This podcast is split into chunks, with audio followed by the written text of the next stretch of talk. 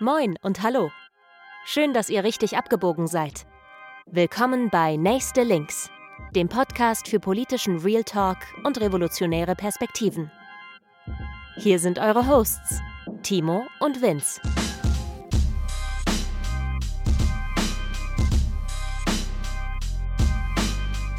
Moin und herzlich willkommen zu Folge 22 von Nächste Links.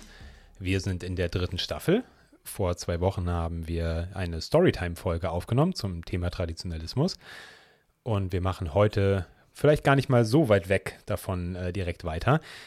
An meiner Seite begrüße ich wie immer Timo. Moin und äh, herzlich willkommen auch von mir. Willkommen zu unserer Kulturzeit. Genau, ähm, und das wird heute, ihr seht es wahrscheinlich in dem im Titel, in den Ankündigungen schon, ähm, es wird heute um Metal gehen, spezieller um Black Metal, um die kulturellen und politischen Dimensionen dieser Musik- und Subkultur. Und weil Timo der Resident Metalhead ist, wird er uns durch die Folge führen. Auch ohne Haare bin ich Metalhead. Ähm, ich glaube, das fing bei mir, glaube ich, so mit zwölf an, elf, zwölf, der mich der härteren Musik äh, und Gangart da zugewendet und äh, im Herzen auch immer geblieben. Zum Black Metal bin ich ein bisschen später erst gekommen und äh, wir hatten ja so ein bisschen drüber gequatscht, dass wir auch gerne mal eben Themen nehmen, die jetzt nicht so super auf der Hand liegen. Ja, siehe die Comicfolge. Siehe die Comicfolge. Auch der Traditionalismus war jetzt nicht das äh, griffigste direkt erstmal, sondern war ja eine sehr weirde Kiste, die wir da hatten. Ja, und heute bleibt es auch ein bisschen weird und ein bisschen, ja, vielleicht gar nicht so einfach. Passt ja vielleicht auch ganz gut jetzt irgendwie so zu Halloween und allem drumherum. schon habe ich gar nicht drüber nachgedacht. Aber ja, das stimmt. Ja, der Black Metal. Sagenumwoben, mystisch aufgeladen, voller Schminke im Gesicht, Nietenarmbändern und Skandale und äh, voller Nazis. Sehr viel Nazis. Und weil dort eine Art ja, Kulturkampf aktuell herrscht, wollen wir da heute mal ein bisschen mehr drauf schauen. Und ist auch interessant für Nicht-Metal-Fans. Ja, zum Beispiel für mich. Ähm, ich bin kein besonders großer Metal-Fan. Meine Berührungen mit Metal beschränken sich dann eher auf so die poppigeren und populäreren Seiten, die ich mir auch in meiner Jugend mal äh, zu Gemüte geführt habe. War aber nie auf Wacken und äh, werde es auch nicht mehr machen. Und bin einfach allgemein kein großer Fan von Metal, rein musikalisch. Und ich hatte da, äh, glaube ich, in der, wer wir eigentlich Sinnfolge auch schon mal drüber geredet hatte, durchaus auch mal Berührung mit Punk und allem. Bin davon aber mittlerweile auch also gar nicht aus Überzeugung, sondern einfach aus sich veränderndem Geschmack so ein bisschen ähm, weggekommen. Höre, glaube ich, ja, einfach andere Musik mittlerweile einfach. Aber ich finde das immer interessant, weil, wie du gerade gesagt hast, also wenn ich Black Metal höre, dann ist mein erster Gedanke als sozialisierter Antifa natürlich auch NS Black Metal und irgendwie der ganze, die ganzen Skandale und Skandälchen um diese geschminkten, langhaarigen Musiker und Musikerinnen. Ja, das ist das, was äh, viel damit assoziiert wird. Viele Leute hm, haben da vielleicht auch gar keine Vorstellung erstmal von. Und wir hatten einen Aufhänger für diese Folge nämlich. Denn als wir vor einiger Zeit zusammensaßen, kam gerade die Meldung über die sozialen Medien rein, dass sich äh, die Band Dawn Raid aufgelöst hatte. Dawn Raid kommen, kamen aus Großbritannien und waren eine explizit anarchistische und antifaschistische Black Metal Band. Das klingt jetzt erstmal ungewöhnlich, finde ich. Also wäre jetzt nicht so meine erste Assoziation, wenn ich dich nicht kennen würde. Genau. Und Dawn Raid waren über acht Jahre lang fast nonstop auf Tour und haben eben sich ein bisschen auf die Fahnen geschrieben gehabt, äh, dem Genre und der Szene ein anderes Gesicht zu verpassen. Und sie wollten vor allen Dingen ganz aktiv dafür werben, dass Black Metal eben nicht ein reines Spielbecken von Nazis und anderen Faschistinnen ist und dass Black Metal sehr wohl auch äh, progressive Inhalte transportieren kann. Also Dawn Raid waren sehr bekannt dafür, äh, also durch die Bank politische Texte zu haben, Ansagen zu machen und die haben auch Tausende von, von Infoflyern und Texten immer umsonst auf ihren Konzerten verteilt. Also die haben wirklich im Endeffekt auch einen ver versuchten Bildungsauftrag da irgendwie äh, durchzusetzen und irgendwie Leute einfach zu informieren und abzuholen und zu politisieren. Also so eine Art Intervention in die eigene Subkultur. Auf jeden Fall weil sie das nämlich auch für ganz notwendig erachtet haben, weil sie auch gesagt haben, hey, diese Szene grenzt sich nicht genug nach rechts ab und damit sind sie nicht alleine. Dawn Raid sind jetzt einfach ein sehr populäres Beispiel und äh, deswegen müssen wir da was machen. Wir tragen dann nämlich eine Verantwortung als Teile dieser Subkultur eben. Umso größer war halt der Schock für die Szene, als diese Band sich eben aufgelöst hat und erklärt hat, dass sie nicht weitermachen. Ähm, vielleicht einmal ganz kurz, was sie dazu geschrieben haben, ist, Genau, die Band schreibt selbst, dass sie eben nonstop für acht Jahre getourt sind, immer für die Ideen von Anarchismus und Befreiung äh, ausgesprochen haben. Sie haben das auf jeder Bühne, auf jeder Show, die sie gespielt haben, betont und angesprochen. Sie haben versucht, die faschistischen Strukturen in den eigenen Reihen, in der eigenen Szene eben anzugehen, anzugreifen, äh, zu benennen sind auch äh, dafür kritisiert worden. Die sind immer auch auf so edgy Festivals gefahren, wo durchaus auch Faschos auf der Bühne standen und haben halt quasi gesagt, nee, wir wollen auch Raum hier einnehmen, wir wollen das eben nicht den Leuten überlassen. Also haben sich jetzt dann gar nicht so zurückgezogen, sondern eher gesagt, wir gehen halt da rein.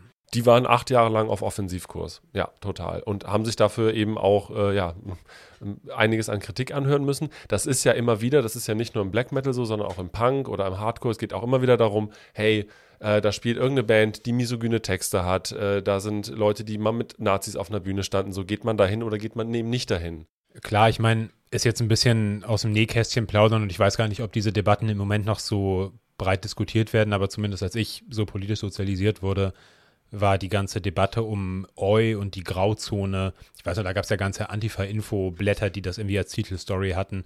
Es gab diesen Eure-Szene-Blog, wo dann immer die, der neueste Klatsch und Tratsch quasi verbreitet wurde. Also es war ja schon ein Thema, vielleicht gerade auch noch in einer Zeit, in der sich die linksradikale Szene noch stärker auch als Subkultur verstanden hat als heute. Ich glaube, daher kommt es auch und ähm, ich glaube schon, dass die Debatten auch noch geführt werden. Ich halte es auch für notwendig in Teilen immer noch. Naja, und die Band selbst jetzt, Dawn Raid in dem Fall, haben ja auch gesagt, so, hey, wir haben es eben auf allen Plattformen, die wir irgendwie kriegen konnten, versucht, in jedem Moment irgendwie Ideen zu verbreiten, die eben progressiv emanzipatorisch sind und eben nicht irgendeinen Scheiß verbreiten. Und halten aber, ja, ich will jetzt nicht sagen gescheitert, aber sie haben für sich entschieden, das ist nicht mehr die Art und Weise, wie sie Politik machen wollen, die also durch die Musik in der Szene über das Medium quasi auf der Bühne zu stehen, haben sie äh, jetzt an den Nagel gehängt und eben sich eben aufgelöst.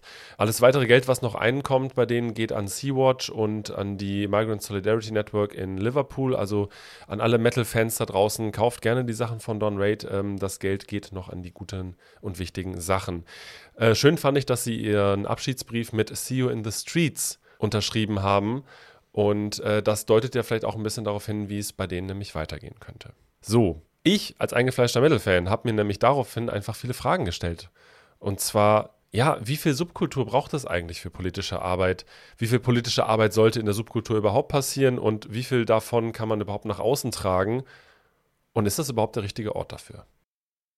Ja, äh, wir sitzen ja hier jetzt auch ein bisschen als ja, ein Mensch mit Subkulturerfahrung und Bezug und einer ohne, beziehungsweise mit wesentlich weniger, in dem Fall ich. Und ich glaube, vielleicht so als mein Hauptpunkt dazu, ja, kann ich einfach sagen, ich finde Subkulturen zunehmend politisch uninteressant. Das war früher anders, weil ich, glaube ich, noch so aufgewachsen bin, dass es halt quasi normaler war, Subkultur und Politik miteinander zu verbinden. Also diese Zeiten, in denen in Deutschland Antifaschismus vor allem sehr stark verbunden war, irgendwie mit, mit Punk oder auch mit ja, einfach verschiedenen irgendwie Alternativ- und Subkulturen. Ähm, in den 90ern ja teilweise auch mit so Skater und so frühem Hip-Hop und so. Also es gibt ja diese Fotos von irgendwie Fettes Brot und den Beginnern, die dann irgendwo in den frühen 90ern, mittleren 90ern auf irgendwelchen Antifa-Festivals in der Flora hier in Hamburg spielen oder so. Also diese ganze Verbindung, mit der bin ich aufgewachsen und habe mich dann aber, glaube ich, über die Jahre einfach da, davon entfernt. Gerade auch mit meinem Turn irgendwie zum Marxismus hin sicherlich auch davon entfernt. Und finde aber manchmal, wird mir ein, auch ein äh, marxistischer Genosse, mit, dem mal drüber, so ein bisschen so gestritten oder mal drüber unterhalten. Und ich war eher noch so auf diesem Turn zu sagen, nee, das ist alles Quatsch, Subkulturen braucht kein Mensch, ist alles irgendwie Blödsinn, wir müssen halt die Klasse und irgendwie, das war's sozusagen, alles andere ist so ein bisschen irrelevant. Nein, natürlich nicht, so, so meine ich das auch nicht, aber ich habe da schon sehr stark gegen ähm, das Agieren in Subkulturen geschossen und da war er sogar so ein bisschen so, nö, sieht er gar nicht so, auch wenn er jetzt gar nicht selber in so Subkulturen aktiv ist. Und er meinte, ja, die gibt es halt. Und das ist auch, das ist auch okay, so dass es die gibt. Und dann muss man auch darin halt politisch aktiv sein, im Zweifel, wie man es auch überall anders in seinem Leben ist. Ich glaube nur, dass die Bedeutung davon vielleicht, zumindest in der Zeit, in der ich das kennengelernt habe, überschätzt wurde. Würde ich einfach mal so behaupten. Also vor allem die Frage, inwiefern eine sich selbst exklusiv abgrenzende Subkultur die Mehrheitsgesellschaft beeinflussen kann. Ich glaube, da bin ich mittlerweile sehr auf eine Art nicht, nicht hoffnungslos, sondern also mache ich mir, glaube ich, keine Illusionen mehr drüber so. Deswegen finde ich das persönlich nicht so relevant oder interessant. Aber würde auch sagen, für mich sind es dann vielleicht eher andere Sachen. Wir haben uns irgendwie auch mal privat drüber unterhalten, machen wir vielleicht auch irgendwann mal eine Folge zu Kampfsport zum Beispiel. Ist ja im Endeffekt, kann das ja auch eine Subkulturform annehmen. Kampfsport, Kultur irgendwie. Und das ist ja auch ein ganz massives Problem. Und da würde ich auch immer sagen, nee, natürlich muss man da intervenieren und das nicht einfach so, so passieren lassen, sozusagen. Einmal um selber Raum zu haben, sicherlich auch um den Feind zurückzudrängen, aber vor allem um selber nicht zu verschwinden einfach. Das ist natürlich jetzt äh, ganz schön viel, vor allem viele Strategiefragen zum Anfang. Das macht nichts. Wir sind ja aber in der Kulturzeit und bleiben ein bisschen noch bei dem Kulturellen. Ja, du musst mir erstmal erklären, was Black Metal überhaupt Genau. äh, wie sich das anfühlt und anhört. Ich finde es trotzdem gut, dass du das vorweggenommen hast, denn äh, das ist ja im Endeffekt ähm, vielleicht so ein bisschen der Grad, auf dem wir uns heute noch bewegen werden. Ähm, wie viele Strategiefragen müssen da gestellt werden und wie viel darf Kultur oder Subkultur auch einfach das sein, was es nämlich ist, das, was du gerade ja meintest, einfach da zu sein. Und äh, ja, jetzt haben wir uns nämlich aufgrund dieser Fragen und diesem Aufhänger, dass sich diese Band Dawn Raid eben aufgelöst haben, ja die Frage, oder nee, dem Black Metal jetzt gestellt und die Frage gestellt, was hat es damit eigentlich auf sich? Da gehe ich einmal kurz in die Geschichte. Das wäre sehr hilfreich, denn ich weiß sehr wenig darüber. Genau. Ich möchte da gar nicht zu weit ausholen und ich werde jetzt hier nicht mit großen Bandnamen um mich werfen, weil ich das nicht besonders relevant finde. Ähm, wenn ihr Bock auf die Geschichte und die Vorreiterbands dieses Genres habt, googelt it, Wikipedia, ihr findet wirklich spannende Geschichten dazu. Grundsätzlich lässt sich sagen, ähm, Black Metal ist eine Subkultur des Metal, die in den 1980er Jahren entstanden ist. Generell kulturell war es in der Zeit so, dass härtere Spielarten aus der Rockmusik kommend immer mehr ausprobiert wurden. Es war wirklich so ein bisschen, also aus der Zeit kommt auch Thrash Metal, die ersten Death Metal Alben kamen raus. Es ging immer darum, wie kann man die Gitarren noch tiefer stimmen, wie kann man noch einen extremeren Sound machen, wie kann man halt auch schocken, also auch die Musikwelt schocken. Und Black Metal ist in der gleichen Zeit aufgekommen und hat sich allerdings äh, witzigerweise ein bisschen anders verhalten. Allein musikalisch äh, werden im Black Metal so gut wie keine verzerrten Gitarren benutzt. Was man für den Metal jetzt erstmal so ein bisschen merkwürdig finden. Hätte ich würde. jetzt auch erstmal erwartet. Irgendwie. Genau. Also musikalisch hat sich einfach damit, nämlich der Black Metal, von dem anderen Metal wirklich stark unterschieden, während es manchmal in anderen Subgenres nur um das Tempo geht oder um die Art der Riffs, äh, war der Sound und die gesamte Ästhetik im Black Metal wirklich nochmal anders. Und ähm, das ist besonders in Norwegen und Schweden entstanden und ist dann von dort aus wirklich nach Nord- und Mitteleuropa äh, und hat sich ausgebreitet und dann in die ganze Welt. Es gab ungefähr zwei Wellen von, ähm, vom Black Metal. Der eine endete halt Ende der 80er und Anfang der 90er gab es dann die zweite Welle, die dann so in den anfänglichen 2000ern nochmal unter, äh, nochmal wieder so ein bisschen abgeschwächt wurde und äh, oder sich selber abgeschwächt hat. Und mittlerweile ist aber Black Metal schon auch ein fester Bestandteil dieser Szene, also schon längst und auch im Mainstream angekommen. Also es gibt große Bands, ähm, Namen sind jetzt egal, die halt wirklich auch auf den ganz großen Festivals stehen, die ganz klar dem Black Metal zuzuordnen sind. Also die spielen dann auch bei Wacken oder was? Ja, ja, voll. Auf, also selbstverständlich. Auf Wacken äh, findest du ganz viele große Bands. Es gibt auch natürlich kleinere Festivals, die aus, äh, ausgesprochen Black Metal sind. Schnelle, schrille Gitarrenriffs, treibende Schlagzeugrhythmen, kreischende Gesänge, so mögen es manche beschreiben. Ich persönlich finde, das ist ähm, wirklich nur eine Teilbeschreibung. Ähm, ich kenne kein anderes Subgenre einer Musikart, ähm, was jetzt so Rock- und Metal-Musik angeht, was so vielfältig ist. Es gibt ein Album von der Band, jetzt nenne ich doch mal einen Namen Witchcraft, das heißt Black Metal und das ist ein reines Akustikalbum. Und ich würde sagen, das ist fucking Black Metal. Also es wird ganz viel damit gespielt, es gibt Wave-Einflüsse, es gibt ganz starke Einflüsse vom Goth oder von der Gothic-Szene und so weiter und so fort. So, die Ästhetik im Black Metal ist super martialisch. Ne? Also düstere Kleidung, ähm, teilweise auch Uniformen, militärische Outfits kommen zum Tragen, ähm, Kriegs- und Leichenbemalung, sogenannte Corpse Paint, also die individuell ist, also quasi die Mitglieder von Bands haben eigene Bemalung mit eigenen Mustern im Gesicht. Das heißt, so die Person verschwindet dann auch hinter so einer geschminkten Figur? Genau, das ist, das ist, äh, die Leute haben, nehmen Charaktere an. Es gibt also in sehr vielen Bands auch einfach Leute, die sich äh, Künstlernamen, Künstlerinnennamen geben die dann äh, immer sehr martialisch auch klingen.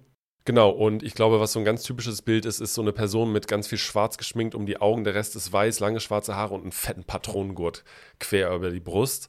Genau, und die Themen im Black Metal spielen aber eben auch eine große Rolle. Die Ästhetik ist das eine, es ist sehr düster, es ist äh, ja sehr abgefuckt auf eine Art und Weise. Das Ding ist, und da kommen wir auch so ein bisschen direkt zu, zu, dem Punkt, warum es so wichtig ist, darüber zu reden. Die Themen im Black Metal gehen oft in neogermanisches Heidentum, Okkultismus, Satanismus, Krieg, Zerstörung und Vernichtung. Äh, nachzulesen gerne in dem Buch Unheilige Allianzen, Black Metal zwischen Satanismus, Heidentum und Neonazismus von Christian Dornbusch und Hans-Peter Kilgus. Und ja, ähm, deswegen ist es so wichtig, sich damit zu beschäftigen, weil wir anschließend an unsere Storytime ähm, sehen müssen, dass es dort ein, ähm, eine Szene gibt, die unglaublich anschlussfähig für menschenverachtendes Gedankengut ist und das einfach unglaublich gut funktioniert. Und wenn parallel dazu aber Bands wie Dawn Raid, die sich ganz klar dagegen stellen, eben nach acht Jahren in Form von Aktivismus auflösen, stelle ich mir persönlich, aber auch generell sollte man sich die Frage stellen, hey, was ist da eigentlich los und wie kann mit sowas umgegangen werden?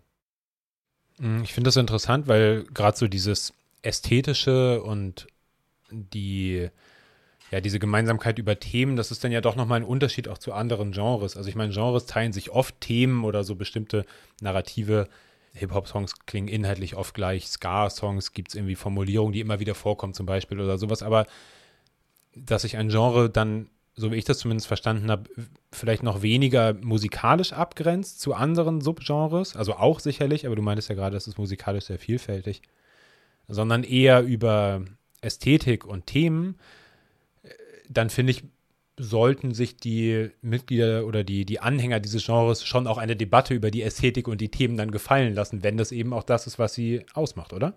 Ganz genau. Und anders als es im Hip-Hop, zum Beispiel jetzt im deutschsprachigen Hip-Hop, relativ einfach ist rauszuhören, wo Homophobie und Misogynie drinsteckt, äh, ist ja durch diese gesamte sehr unzugängliche Ästhetik. Das ist ja Absicht. Also äh, wir alle kennen so ein bisschen den Joke, ne? Also die Bandlogos sehen halt aus wie so ein Haufen Stöcke irgendwo hingeworfen. Oder halt dein Essen verkippt morgens. Genau, dein Essen verkippt und alles ist irgendwie zerrissen. Texte sind geschrien, gegrowlt, wie auch immer.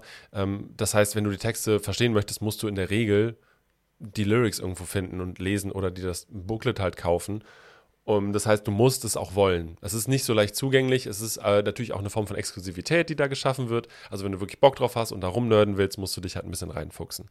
Damit kommt, wie du richtig sagst, natürlich auch eine gewisse Form von Verantwortung.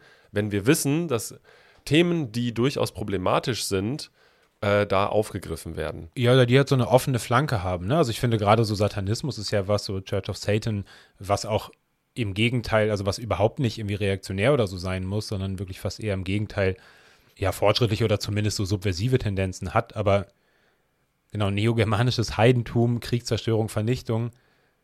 Klar, meine erste Assoziation dabei ist nicht unbedingt Fortschritt und irgendwie ähm, der, der rote Morgen irgendwie so, sondern ist halt eher, ja, es klingt für mich ein bisschen wie der Soundtrack zum Untergang sozusagen. Genau, und ich glaube, dass das für das Genre an sich auch erstmal okay ist. Das ist einfach auch eine Form von einfach um, künstlerischem Ausdruck dann. Ich glaube, das sind ja auch Themen, die für viele Menschen irgendwo eine Rolle spielen. So, ne? Also gerade so die, der, der Umgang mit vielleicht dem Bösen, was in einem selber schlummert oder irgendwie eine Auseinandersetzung. Also warum gucken Leute Horrorfilme oder so? Also das sind ja Voll. Grenzerfahrungen, die auch viele Leute suchen. Genau, und die sich dann da irgendwie musikalisch halt Bahn bricht. Ähm, es gibt halt eben auch Bands, die sich natürlich aber eben anders damit auseinandersetzen und quasi den Krieg nicht besingen, sondern gegen den Krieg singen. Also wie das in so vielen Szenen und Bewegungen ist, gibt es natürlich auch immer einen progressiven Teil, mit dem ich tatsächlich jetzt, doch, mit dem fangen wir an, oder? Immer, immer gerne. Also genau, ähm, weil es tatsächlich jetzt eben im Black Metal, und das finde ich auch so spannend, seit Jahren nämlich zu beobachten gibt, dass sich dort relativ viel tut. Also ich habe da natürlich jetzt auch aus persönlichen Gründen ein Auge drauf, aber ähm, muss schon sagen, dass ich da viel Bewegung sehe, was nämlich gerade so progressive Kräfte angeht. Es gibt seit einigen Jahren nämlich das antifaschistische Black Metal Network. Ähm, diese Menschen verstehen sich ganz klar als Red and Anarchist Black Metal Leute. Ähm, es gibt ein sehr schönes äh, Logo dazu von einem Künstler aus Potsdam, äh, was äh, die italienische Faszie zerschlägt, das Symbol der italienischen Faschisten und was mittlerweile international weltweit genutzt wird. Black Metal ist international, findest du auf jedem Kontinent, in jedem Land wirst du irgendwelche Bands finden. Ist auch ziemlich krass vernetzt international, oder? Unglaublich. Also ich finde krass, weil es ganz lange halt doch immer so ein bisschen stiefmütterlich äh, behandelt wurde und eher so ja, eher so in der DIY-Szene stattgefunden hat eine Zeit lang. Also der, der, sehr aktive Teil, auch eher der politischere Teil, sowohl von rechter als auch von linker Seite. Umso stärker vernetzt ist die Szene dann aber eben auch übers Internet. Also das ist wirklich ähm, auffällig. Und da findest du eben halt auch alles an, an äh, Infos, Tonträgern, genau, und Merchandise eben auch dazu. Und jetzt gab es aber dieses Jahr das erste antifaschistische Black Metal Gathering in der Schweiz. In der Dachstock-Reitschule ähm, gab es ein, zwei Tage lang äh, Black Metal auf die Ohren von ausgesprochenen antifaschistischen Black Metal Bands, wo sich das erste Mal die Szene unter einem antifaschistischen Label getroffen hat. Das ist ein Novum, das gab es bisher noch nicht und das finde ich sehr auffällig, denn ich habe jetzt zum Beispiel seit längerem nicht unbedingt ein antifaschistisches Hip-Hop-Konzert oder ein äh, explizit antifaschistisches Punkkonzert, ja, natürlich doch irgendwie schon gesehen. Aber dass es ein Gathering gibt, wo die, sich die Szene trifft zum Diskutieren und aber eben natürlich auch ähm, der Musik zu frönen, ähm, was sich so ganz klar nach außen kämpferisch und eben klar antifaschistisch gibt, fand ich schon auch dann doch ähm, bewundernswert. Ich habe es leider nicht hingeschafft. Ich finde es super interessant, weil ich das halt nicht damit assoziiere und ich glaube, also ich glaube, ich würde dir ein bisschen widersprechen. Ich glaube, ich sehe halt relativ viele Festivals oder so Veranstaltungen irgendwie in anderen Genres, die sich halt so politisch klar positionieren. Gerade was zum Beispiel Hip-Hop angeht, finde ich, gibt es da ja schon eine interessante Entwicklung jetzt irgendwie speziell in Hamburg auch mit einer ganzen Reihe Acts irgendwie, die sich in den letzten Jahren auch rausgebildet haben, die explizit antifaschistisch, aber auch explizit im überwiegenden Maße kommunistisch, aber irgendwie im weitesten Sinne links sich irgendwie positionieren.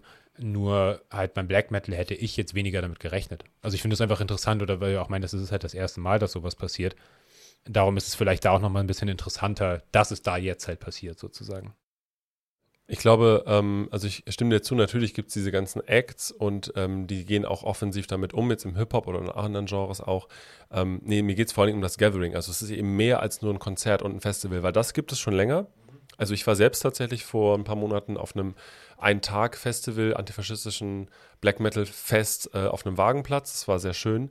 Und da kommen halt Leute auch zusammen und da wird halt auch nochmal ganz klar, also das fand ich auffällig, da wurde halt auch ganz klar nochmal drauf angesprochen, so hey, wenn wir wollen, dass wir als Szene auf der einen Seite auf einer kulturell, musikalischen, künstlerischen Ebene ernst genommen werden und eben nicht mit menschenverachtenden, faschistischen und vielleicht sehr nihilistischen Gedankengut ähm, assoziiert werden, dann müssen wir halt auch aktiv was dafür tun.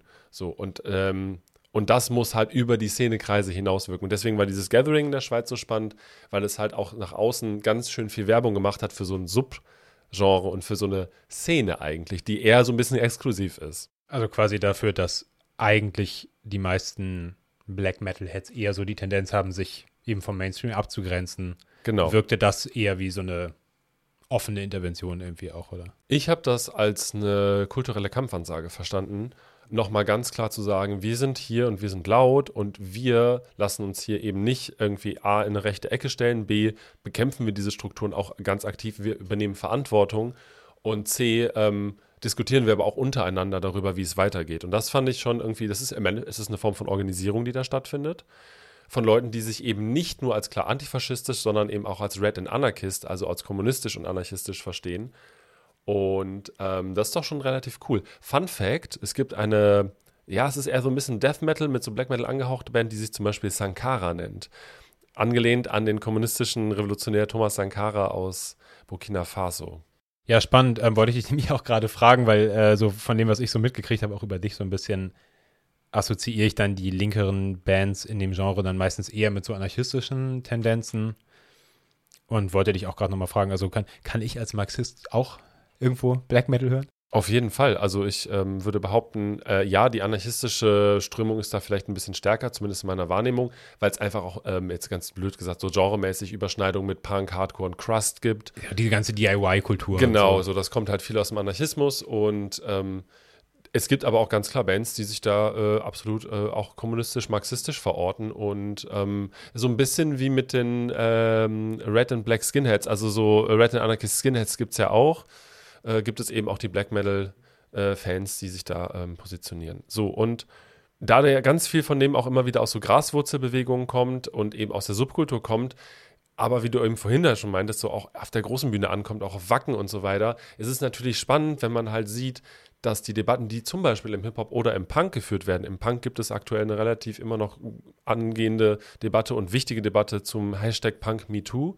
einfach zu übergriffigen Bands und so weiter, ähm, ist natürlich auch der Metal und der Black Metal gefragt, zu sagen so, hey, auch bei uns gibt es irgendwie Strukturen, die scheiße sind. Wir sind auch nur ein Spiegelbild der Gesellschaft. Äh, das muss angetreten werden.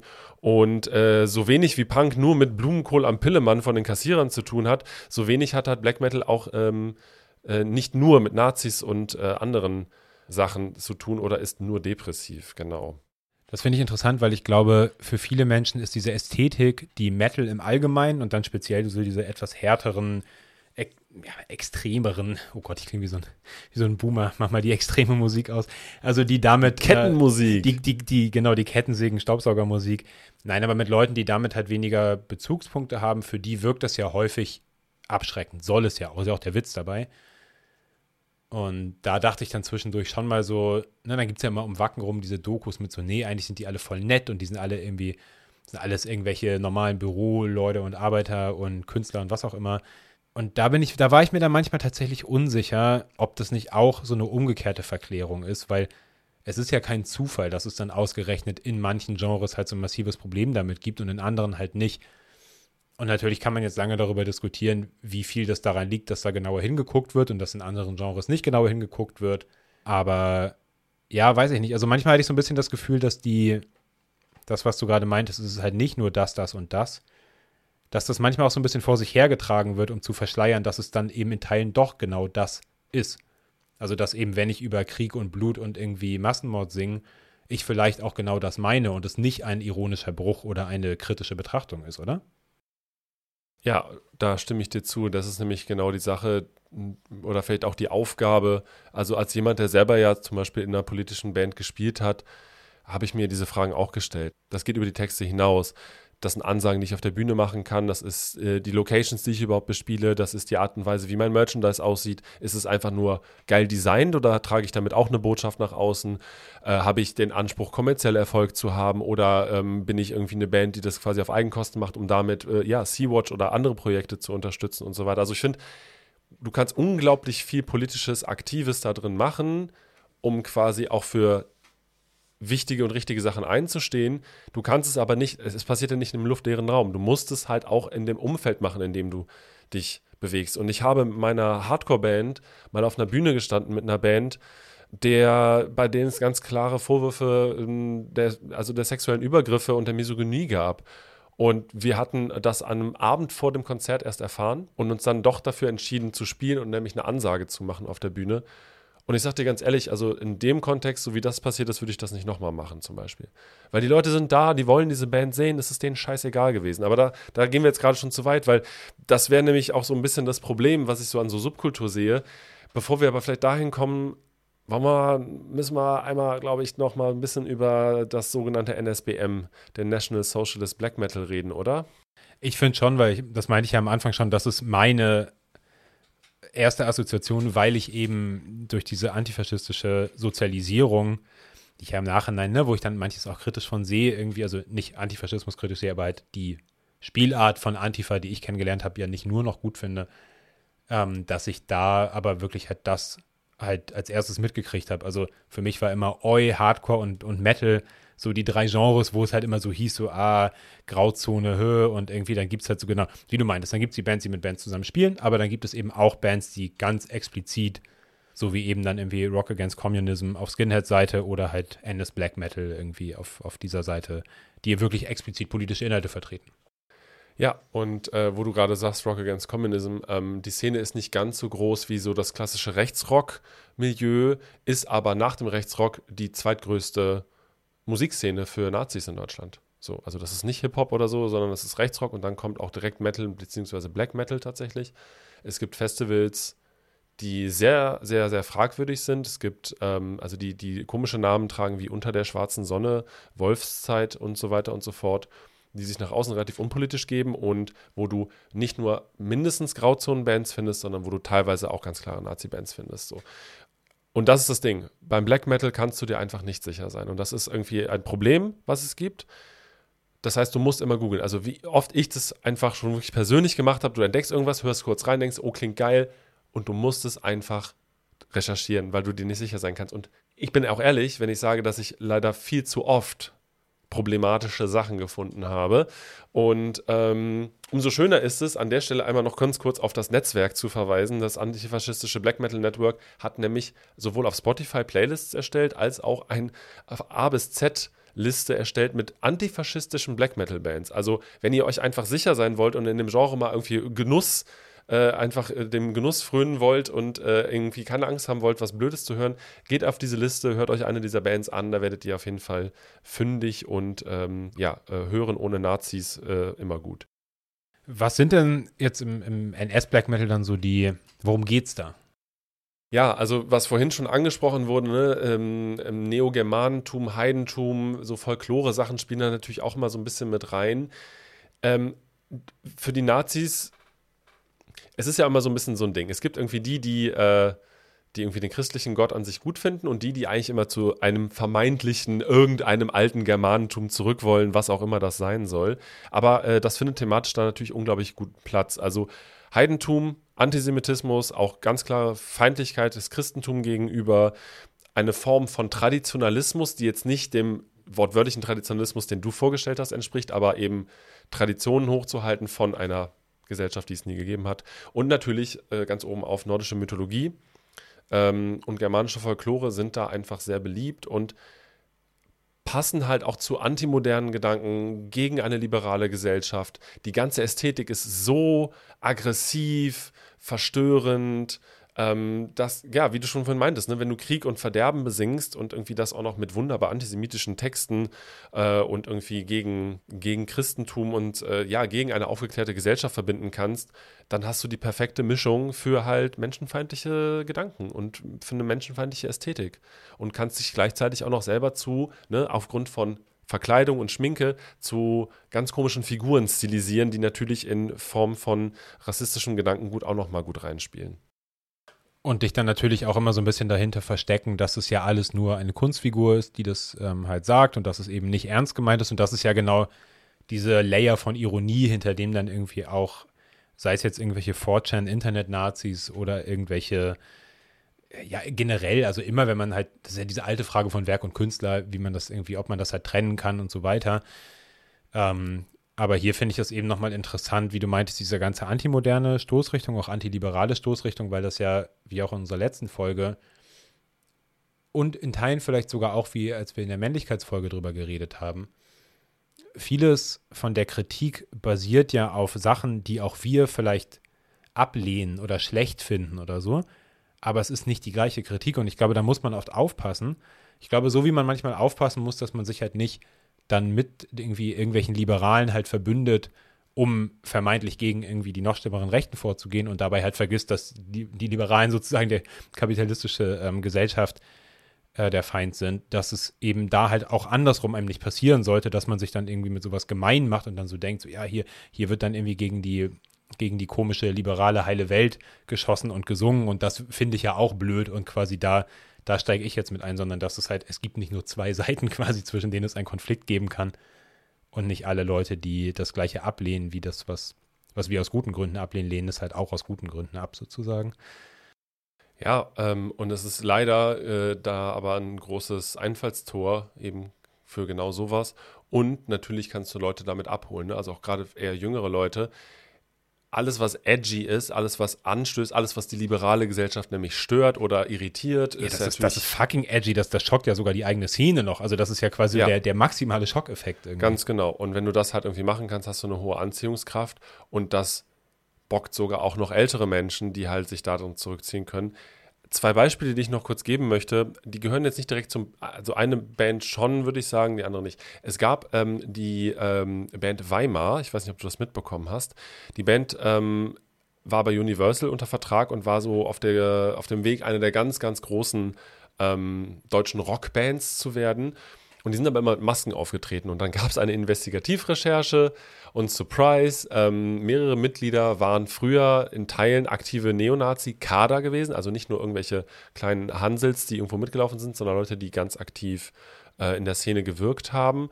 Und tatsächlich haben die zum Glück dann auch ihren äh, Major-Label-Vertrag äh, verloren und so weiter und so fort. Und das andere ist, dass es gerade eine weitere Band gibt, ähm, die äh, komplett maskiert auftritt und gerade äh, voll durchstartet in der Szene. Und ich möchte diese Leute jetzt hier nicht, äh, ich möchte hier keinen rechtlichen Ärger kriegen, aber ähm, möchte sagen, wenn Leute so auftreten, muss man genauer hinschauen. Und die Band nennt sich Kanonenfieber und tritt auf in Erster Weltkriegsästhetik mit Erster Weltkriegsuniformen und ähm, besingt angeblich antikriegsmäßig äh, ja, den Ersten Weltkrieg.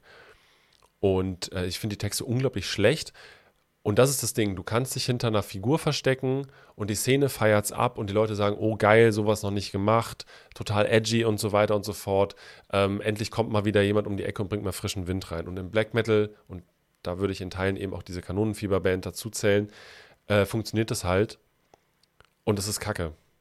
Weil ähm, wir wollen was zelebrieren, was uns irgendwie einen Umgang, also Subkultur ist dafür da, einen Umgang mit Dingen auch zu finden, auch äh, Spaß zu haben und sich aufgehoben zu fühlen und nicht irgendwie um ja, beschissene Gedanken zu transportieren so.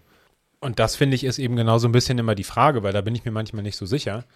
Äh, und damit meine ich jetzt nicht nur Black Metal, sondern so Subkulturen generell, weil vielleicht ist es unsere oder deine Perspektive eben so dieses halt Gemeinschaft suchen, ähm, Erfahrung teilen, sich auch in einer Art von, von Abgrenzung irgendwie dann halt gegenseitig zu finden, gerade Leute, die auch ein Unbehagen mit irgendwie der Mehrheitsgesellschaft oder äh, mit den, mit den ähm, Absurditäten und Abfucks irgendwie des, des normalen Alltags haben. Aber ich glaube, das gilt gar nicht für alle Leute. Also ich glaube, es gibt durchaus auch Leute, die in Subkulturen halt was ganz anderes suchen, die zum Beispiel herausgefunden haben, ah geil, ähm, da gibt es keine festen Strukturen, aber es gibt halt einen Klüngel von, von Leuten oder eine große Gruppe von Leuten, die sich erstmal alles angucken, was irgendwie damit zu tun hat. Das heißt, wenn ich charismatisch genug bin, kann ich da halt irgendwie meine Scheiße verbreiten. Und das ist ja auch durchaus passiert. Also ich finde zum Beispiel die Geschichte des, äh, des Straight Edge, wo sich ja dann irgendwie über Hardline irgendwie tatsächlich auch so eine Fraktion rausgebildet hat, die ganz klar nach rechts gedriftet ist. Der eine Typ ist irgendwann Islamist geworden, so. Aber der hatte ja lange dann irgendwie Einfluss vorher und hat auch Leute damit rübergezogen. Und ich glaube, da bin ich mir manchmal unsicher, so dieses, ja, die Subkultur bietet einem halt Halt und Heimat und vielleicht auch für Outcasts und irgendwie Leute, die in der Mehrheitsgesellschaft halt nicht, einfach nicht funktionieren, vielleicht sogar aus guten Gründen. Subkulturen bestehen, glaube ich, nicht nur aus solchen Leuten, sondern bestehen auch, also können auch für andere Leute andere Funktionen haben. Und weil Subkulturen gerade so, ähm, wenn sie im kleineren stattfinden, in der so, und vor allen Dingen auch noch in der DIY-Szene stattfinden, ist es halt so wichtig, weil das ist eben nicht, was von einem Major-Label irgendwie oktroyiert ist und irgendwie inszeniert ist und wo es irgendwie um Verkaufszahlen und Klickzahlen geht. Gerade in der DIY-Szene geht es wirklich darum, was die Leute nämlich draus machen. Und da, da sind die Leute, die das konsumieren, genauso verantwortlich wie die Leute, die auf der Bühne stehen, für das, was da passiert und für das, was nach außen getragen wird. Und das wäre auch ein. Ähm, ja, ich tue mich da immer ein bisschen schwer mit, aber fast schon ein Appell, wo ich halt sage, ja, das ist eben nicht egal, ähm, und da darf man eben nicht wegschauen. Und da äh, haben Dawn Raid halt auch recht, dass sie sagen so, hey, wir dürfen diesen Kampf halt eigentlich nicht diesen Leuten überlassen. Und dieses, äh, wir müssen den Kampf gegen diese Leute führen, damit wir ihnen das Feld nicht überlassen. So rum. Und was nämlich, äh, um einmal leider ein sehr trauriges, aber wichtiges Beispiel zu geben, nämlich passieren kann, ist, dass äh, Worten halt Taten folgen. Und es macht halt einen Unterschied, was du besingst. Und wenn du den rassistischen Anschlag von Utoya besingst, wie es eine deutsche Nazi-Black Metal-Band macht, dann führt das im schlimmsten Fall zu Taten. Und 1993 ist Sandro Bayer im Alter von 15 Jahren von drei 17-jährigen Nazis ermordet worden, die damals schon eine Black Metal Band hatten, in der sie rassistische, xenophobe, generell menschenfeindliche Ideen besungen haben. Der Haupttäter ist damals acht Jahre in den Knast gegangen. Die Band äh, gibt es bis heute. Ich nenne jetzt be bewusst deren Namen nicht, weil ich gar keinen Bock habe, dass das irgendwie verbreitet wird. Und diese Band hat letztes äh, Jahr auf einem Festival in der Ukraine gespielt. Das war eins der größten NSBM, also National Socialist Black Metal Festivals, die je stattgefunden haben. Das waren über 1500 Leute da. Das waren Bands aus ganz Europa. Ich glaube, es war sogar eine Band aus Lateinamerika da. Das ist nämlich auch das Ding. In Brasilien gibt es eine ganz eklige NSBM-Szene, die äh, ganz, ganz krass faschistische Ästhetik und, und Inhalte feiert. Und weil manche Leute eben dann sagen, ja, es ist doch nur Musik. Nein, es ist nicht nur Musik. Es ist eine Idee, es ist ähm, perfekt für Ideologie, es ist eine Ästhetik, die faschistoide Sachen irgendwie wunderbar transportieren kann. Und da muss man eben ganz genau hinschauen, was da passiert. So. Und solche Leute werden dann in der Szene auch noch, also in der rechten Szene dann auch noch zu Helden stilisiert und irgendwie zu Legenden und irgendwie, ja, können dann halt irgendwie Jahrzehnte später immer noch ihren Scheiß verbreiten. Und weil es aber in so einer Subkultur stattfindet, scheint es die Mehrheitsgesellschaft nicht zu interessieren. Und ähm, deswegen ist es so wichtig, wenn du dich als Metalhead verstehst, also gerade dann, dich eben damit auseinanderzusetzen und zu sagen, so, im Moment mal, ähm, da gibt es einen Teil dieser Szene, der da ganz anders tickt. Ja, ich finde das interessant, weil wir ja in der Traditionalismus-Folge so ein bisschen über diese Milieus geredet haben, wo dann auch halt ja teilweise Ideen, sag ich mal, jenseits des Mainstreams halt verhandelt werden. Und ich möchte da auch nochmal darauf verweisen, ich finde diese Milieus oder diese Zirkel ja überhaupt nicht schlecht an sich. Also das möchte ich auch nicht so verstanden wissen, weil ganz viele auch von unseren Ideen sind ja im Endeffekt in sowas entstanden. Also, keine Ahnung, Max Stirner und, und Friedrich Engels haben zusammen halt irgendwie Hegel studiert, so, sind halt an ganz anderen Enden rausgekommen, aber trotzdem hätte es den irgendwie den Marxismus im Zweifel nicht ohne das gegeben oder halt dieses Beispiel mit irgendwie Bakunin und Wagner, die dann zusammen auf der Barrikade irgendwo kämpfen. Ja, und ich habe jahrelang in der Punk-Hardcore-Subkultur verbracht und, ähm, und du nicht und wir sitzen trotzdem an einem Tisch. Ja, also, also so blöd gesagt, ne? So. Ja, und, und ich finde, also man braucht ja manchmal auch diese, es braucht ja für gesellschaftliche Entwicklung schon auch mal diese Räume, wo du halt dann irgendwie Ideen einfach halt haben und entfalten kannst, die halt nicht direkt verständlich sind und die nicht direkt auf die Zustimmung jetzt von allen anderen Leuten treffen und die auch in die Gesellschaft auf eine Art herausfordern. Das ist ja überhaupt nicht schlecht. Aber ja, dann eben im Grunde genommen ja schon so ein bisschen, wie du sagtest, halt das halt auch ernst nehmen weil dann eben auch zu wissen, naja, da kann halt sowas auch rauskommen. Und ich glaube, man muss immer aufpassen, dass man nicht in diesen so Satanic Panic-Modus verfällt, ne? So von, ja, oh Gott, mein Kind hat sich die Haare schwärz gefärbt und irgendwie malt sich das Gesicht an, beherberge ich einen 13-jährigen Mörder zu Hause, helfen Sie mir bitte. So, so ist es natürlich auch nicht, ne? Aber dass man es eben auch nicht auf der anderen Seite dann abtut als, ja, das ist halt komischer, das ist halt Edgelord, irgendwie Ironie-Kram, das muss man nicht ernst nehmen, so.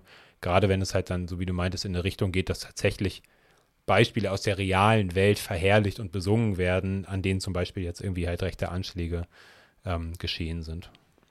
Ich hätte mir, glaube ich, persönlich auch äh, an ein paar Punkten gewünscht, dass meine Eltern sich vielleicht noch mal ein, zwei Mal mehr mit mir hingesetzt hätten und sich mal Texte anzuschauen. Ich hatte jetzt persönlich das große Glück, ähm, mit doch recht progressiven Leuten dann irgendwie umgeben zu sein in meiner Subkultur jetzt. Und du hast auch voll recht. Also der Kulturkampf, der jetzt in der Subkultur stattfindet, ist nicht der auf der großen Ebene, mit dem wir irgendwie äh, eine Massenorganisation schaffen. Aber ähm, Subkulturen können halt auch kleine Laboratorien sein. So Subkulturen lassen sich halt auch, ähm, das soll jetzt gar nicht so komisch ähm, Kosten-Nutzen-Rechnung mäßig sein, aber wir können dort gerade das, was ich vorhin ansprach mit diesem DIY, ähm, Ideen und Handlungsweisen und Strategien halt auch ausprobieren. Also gerade als Subkultur selbst zu sagen, so hey, wenn wir als der progressive Teil dieser Bewegung sagen, wir wünschen uns das anders, dann ist das genau der Ort, an dem das eben auch ausprobiert werden kann. Und wo du wirklich einen Unterschied im besten Fall auch merken kannst oder eben auch nicht und sagen musst, okay, das funktioniert eben auch nicht, dann zieht man sich halt wieder zurück. Aber ähm, diese kleinen Spielfelder, die am Ende auch große Taten wiederum nach sich ziehen können oder auch Handlungsweisen nach sich ziehen können, äh, dürfen eben meiner Meinung nach eben nicht blind einfach überlassen werden. Und deswegen ist es für alle, die sich in diesen Subkulturen bewegen, wichtig, sich damit auseinanderzusetzen und da einen kritischen Blick drauf zu haben, auch auf die eigenen Leute. Denn ein großes Manko an Subkulturen, auch meinerseits als jemand, der da doch sehr viel mit zu tun hatte, ist, Du kannst von außen rein und auch wieder rausgehen, gerade so aus so einer bürgerlichen Position heraus. Es ist total einfach. Du kannst am Wochenende dir eine Kutte anziehen, auf Wacken fahren, die Sau rauslassen und am Montag sitzt du halt wieder im Büro. Es gibt aber auch Teile der Subkultur, die das halt wirklich leben, als Lifestyle haben und ähm, die eben nicht so einfach raus können. Und da macht es halt auf, also für beide macht es halt einen Unterschied. Ähm, was drin passiert, weil die einen normalisieren es durch ihr, ich gehe rein und wieder raus und es ist mir egal, ich will nur meinen Spaß haben und die anderen. Aber ich nehme die Ideen ja mit. Und die Ideen nimmst du im schlimmsten Fall sogar mit oder auch im guten Fall, wie auch immer. Und äh, die, die es aber dauerhaft leben, ähm, haben aber quasi gar keine Außenwirkung, weil sie halt eigentlich nur sich selbst in ihrem Kreis und ihrem Zirkel bewegen. Und das ist so ein bisschen, das wäre jetzt so meine Kritik auch an Subkultur allgemein. Also das kannst du ja auf andere übertragen. Und ich glaube, da kommt dann auch so ein bisschen das, was ich ganz am Anfang meinte, wieder rein mit meiner Position zu, zu Subkultur, weil ähnlich wie es dieses kultische Milieu im Zweifel in, in westlichen modernen Gesellschaften immer geben wird, wird es ja auch Subkulturen geben. Also da, wo du eine Art Leitkultur, die ja in den meisten Fällen auch einfach halt kapitalistisch und massenmedial sich verbreitet, wo du das hast, wirst du auch immer Leute haben, die jenseits davon operieren. Ich meine, wir sind ja im Grunde genommen als Teil der Linken auf eine Art auch Teil einer Subkultur, auch wenn wir es vielleicht nicht sein wollen, auch wenn wir ganz viel Kritik daran haben. Aber sorry, also als ob wir uns davon komplett frei machen können. So, den, das, den Punkt sehe ich einfach im Moment noch nicht. Ähm, und das, das ist dann auch okay. Also damit muss man sich halt irgendwie dann halt nicht abfinden, das finde ich das falsche Wort, aber damit muss man sich halt auseinandersetzen, was das bedeutet. Aber egal zu welcher linken Veranstaltung ich gehe, natürlich sehe ich da Sachen, die sich halt ähneln, was Verhalten, Sprache, Klamotten, äh, die gehörte Musik, was auch immer angeht. Und das ist ja auch in Ordnung.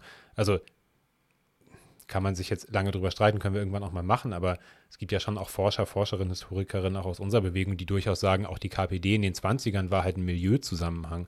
Der hatte eine Klassenbasis so, aber da gibt es, also es ist ja kein Zufall, dass nicht alle Teile der arbeitenden Klasse KPD gewählt haben oder das irgendwie geil fanden, was da passiert ist. Es gab genauso christliche Arbeiterinnen oder sozialdemokratische. Und ob man das jetzt wirklich als Subkultur bezeichnen kann, weiß ich nicht, aber zumindest als Milieu irgendwie schon. Und da finde ich, ja, also da halt immer so zu sagen, nö, das ist halt nur eine Subkultur, deswegen ist es uninteressant für mich als politischer Mensch, finde ich auf jeden Fall falsch. Deswegen ist es ja auch so interessant, wenn da jetzt Menschen in dieser Szene äh, als Anarchistinnen und Kommunistinnen nämlich zusammenkommen und sagen, wir sind Anarchistinnen und Kommunistinnen und hören gerne Black Metal, dann macht es nämlich einen Unterschied. Ne, das ist dann, also dann ist es auch ein Milieu, aber das ist dann eben, und im besten Fall kannst du Leute, die vielleicht in dem in der Szene drin sind, weil sie die Musik einfach nur mögen, nämlich mit deinen Ideen auch abholen. So, ich meine, die Nazis machen das genauso und die Nazis finanzieren übrigens über diese Konzerte ihre eigenen Strukturen übrigens auch sehr stark. Also der Rechtsterror wird auch über Black Metal finanziert, nicht nur über Rechtsrock. So, und äh, das muss man sich einfach klar machen.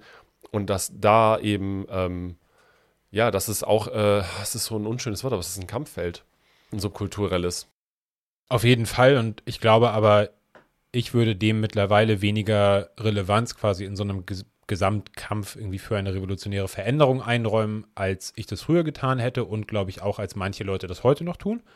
Und deswegen finde ich das spannend, darüber zu reden, aber merke halt auch immer, wie so in mir, ja, also nicht unbedingt so ein Abgrenzungsbedürfnis, aber schon ab einem gewissen Punkt ein gewisses Desinteresse quasi einfach nochmal dazukommt, wo ich mir so denke, okay, in all diesen Subkulturen gibt es immer wieder die gleichen Probleme, wie du meintest, Punk MeToo und rechts äh, hier Grauzone im Oi irgendwie damals mega Thema gewesen und so. Und irgendwie hast du das Gefühl, es ändert sich halt nicht. Und wenn du dann halt sagst, eigentlich sind es Spiegelbilder der Gesellschaft, dann finde ich persönlich zumindest, sollte der Fokus vielleicht eher auf den größeren gesellschaftlichen Strukturen sein, als jetzt quasi sich zu verrennen in einem, in einem Partikularkampf innerhalb von einer Subkultur.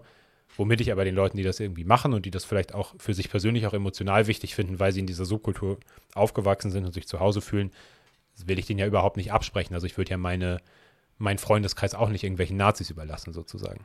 Das ist doch eigentlich vielleicht auch ein, äh, eine schöne Zusammenfassung zu sagen, so hey, die, die Ideen für eine bessere, progressive, emanzipatorische Gesellschaft, die werden wir nicht in der Masse durch eine Subkultur irgendwie verbreiten, aber die Menschen, die sich in der Subkultur bewegen, müssen genauso irgendwie ihren Kulturkampf führen, wie wir das irgendwie auch äh, auf der größeren Ebene machen.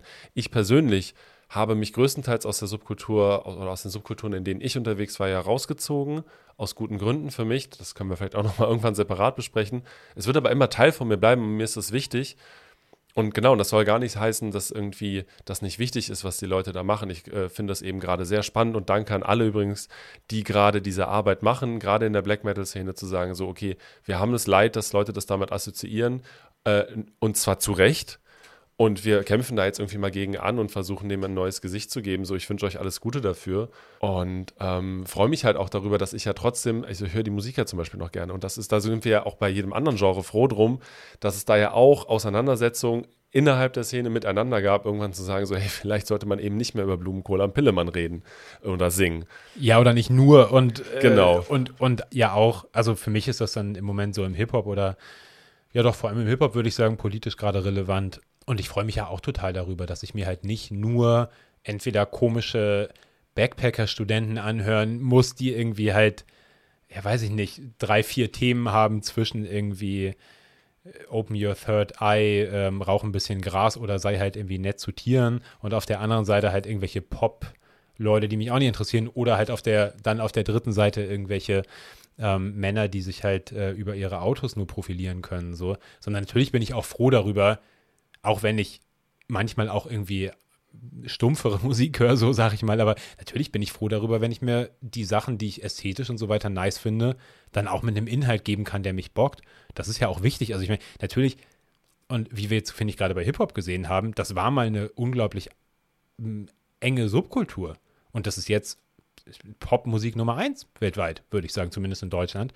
Ähm, und weltweit wahrscheinlich auch. Äh, Jugendmusik, äh, Jugendkultur äh, Nummer eins. Es ist dominant geworden und natürlich haben sich die Themen damit verändert. Natürlich ist es poppiger und massentauglicher und teilweise auch in Anführungszeichen weicher geworden, aber teilweise auch nicht. Teilweise sind ja genau dieselben Inhalte, die du halt vor 20 Jahren auf einem Sampler irgendwie, den du aus dem Kofferraum gekauft hast, sind jetzt halt in den Charts, vereinfacht gesagt, und deswegen würde ich da wiederum sagen, es ist nicht ganz egal, was denn der Inhalt davon ist. Und wenn du sagst, irgendwie NSBM ist mittlerweile das zweitgrößte Nazi-Genre von so subkulturellen irgendwie Geschichten her, also das erreicht ja nicht nur fünf Leute, die in irgendeiner Garage sich die Haare färben. Nee, genau, das erreicht halt Menschen in ganz Deutschland. Die Konzerte finden übrigens auch konspirativ überall statt, auch im äh, Süden von Hamburg zum Beispiel auch.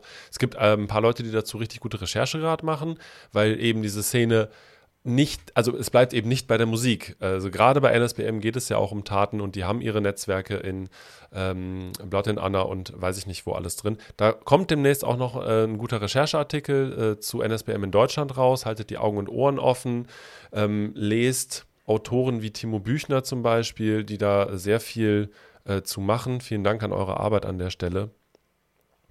Ja, ich fand's schön. Also ich meine, äh, da mal drüber zu reden. Ich, ich finde es auch immer noch ein bisschen schwierig, weil es ist wirklich ein bisschen edgy und ich hoffe, dass äh, Leute davon jetzt was mitnehmen konnten. Ihr müsst ja jetzt nicht alle zu irgendwelchen Metalheads mutieren, auch wenn ich es irgendwie cool fände. Nein, Spaß. Und die Kids sollen hören, worauf sie Bock haben. Ich habe mich gerade gefragt, warum funktioniert Black Metal nicht mit Texten von Haftbefehl? Außer als Gag. Ich weiß es nicht. Ich, also, naja, weil es.